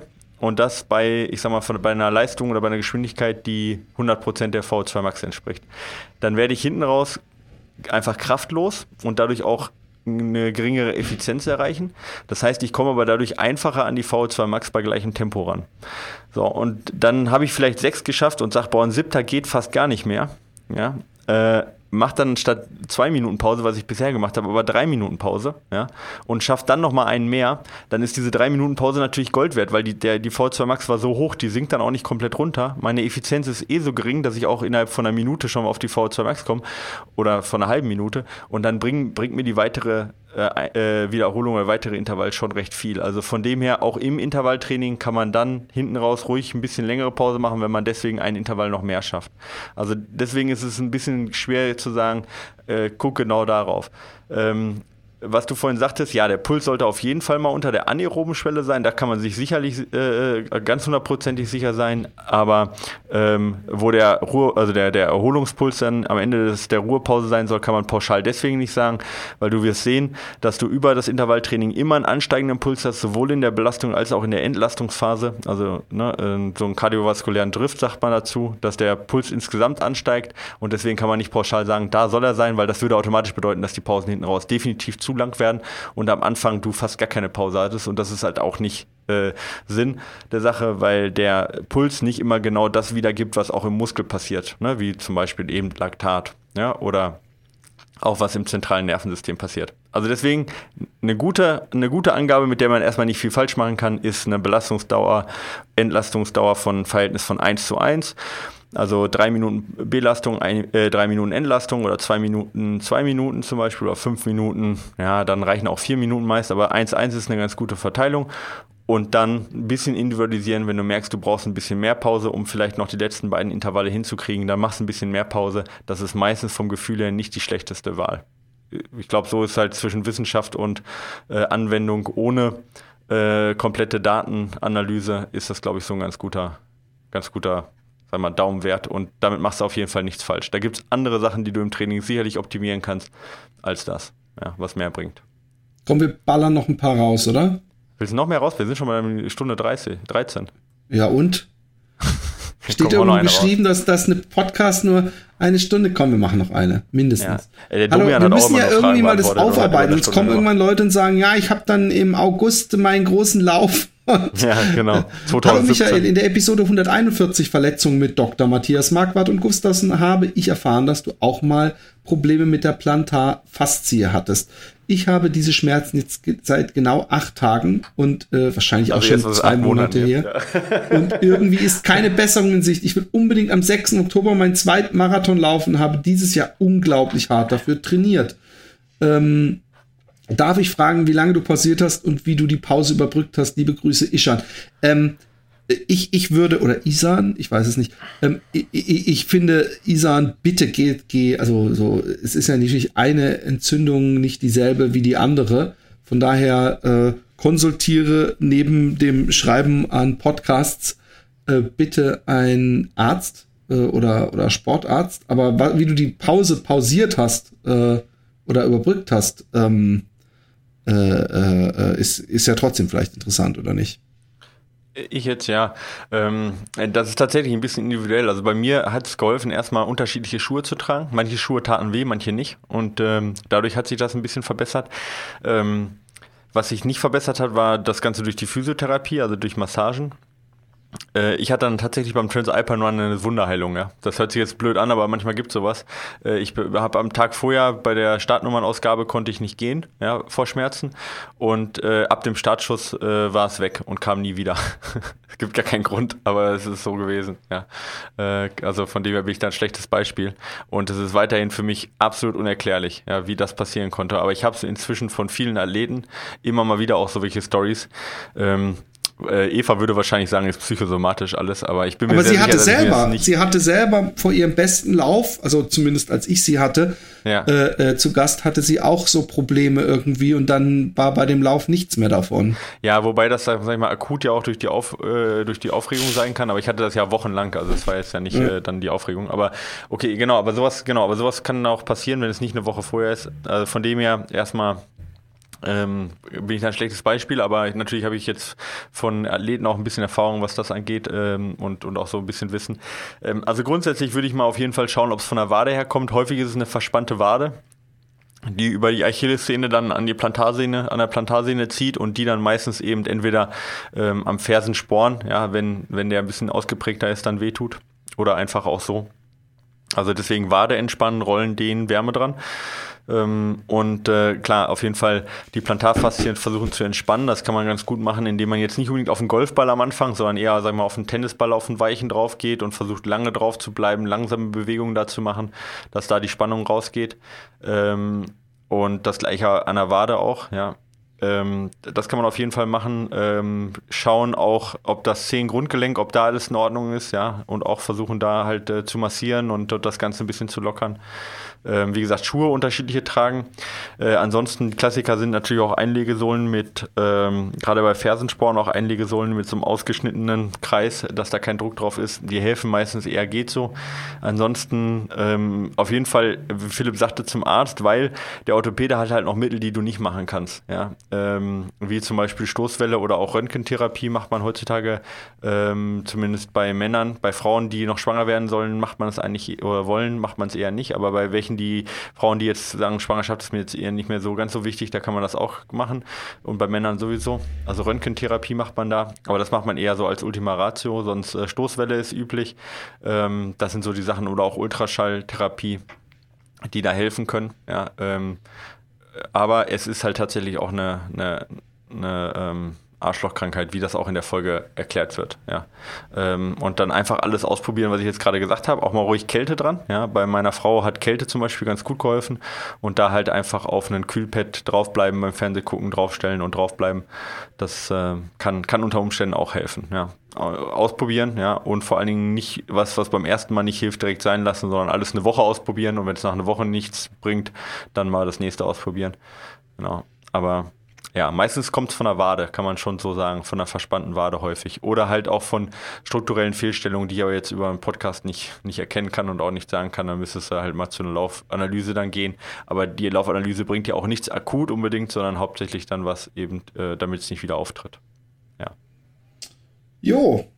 Ich würde sagen, äh, 1,18 äh, oder willst du noch einen machen? Nee, komm, äh, reicht. Okay. Muss auch noch wir, arbeiten. Wir, äh, vielen Dank auf jeden Fall mal äh, für eure Leserbriefe, es ist ein, ein Luxusproblem, was wir haben, dass wir die nicht alle beantworten können. Und ähm, das ist eine, inzwischen von mir äh, äh mit, mit äh, viel äh, Genuss, äh, dass die Teilung äh, des Podcasts so ist, dass man erst unsere Gespräche hat und dann praktisch durch alle möglichen Themen geschleudert wird, die von euch herangetragen werden. Ja, das ist total cool.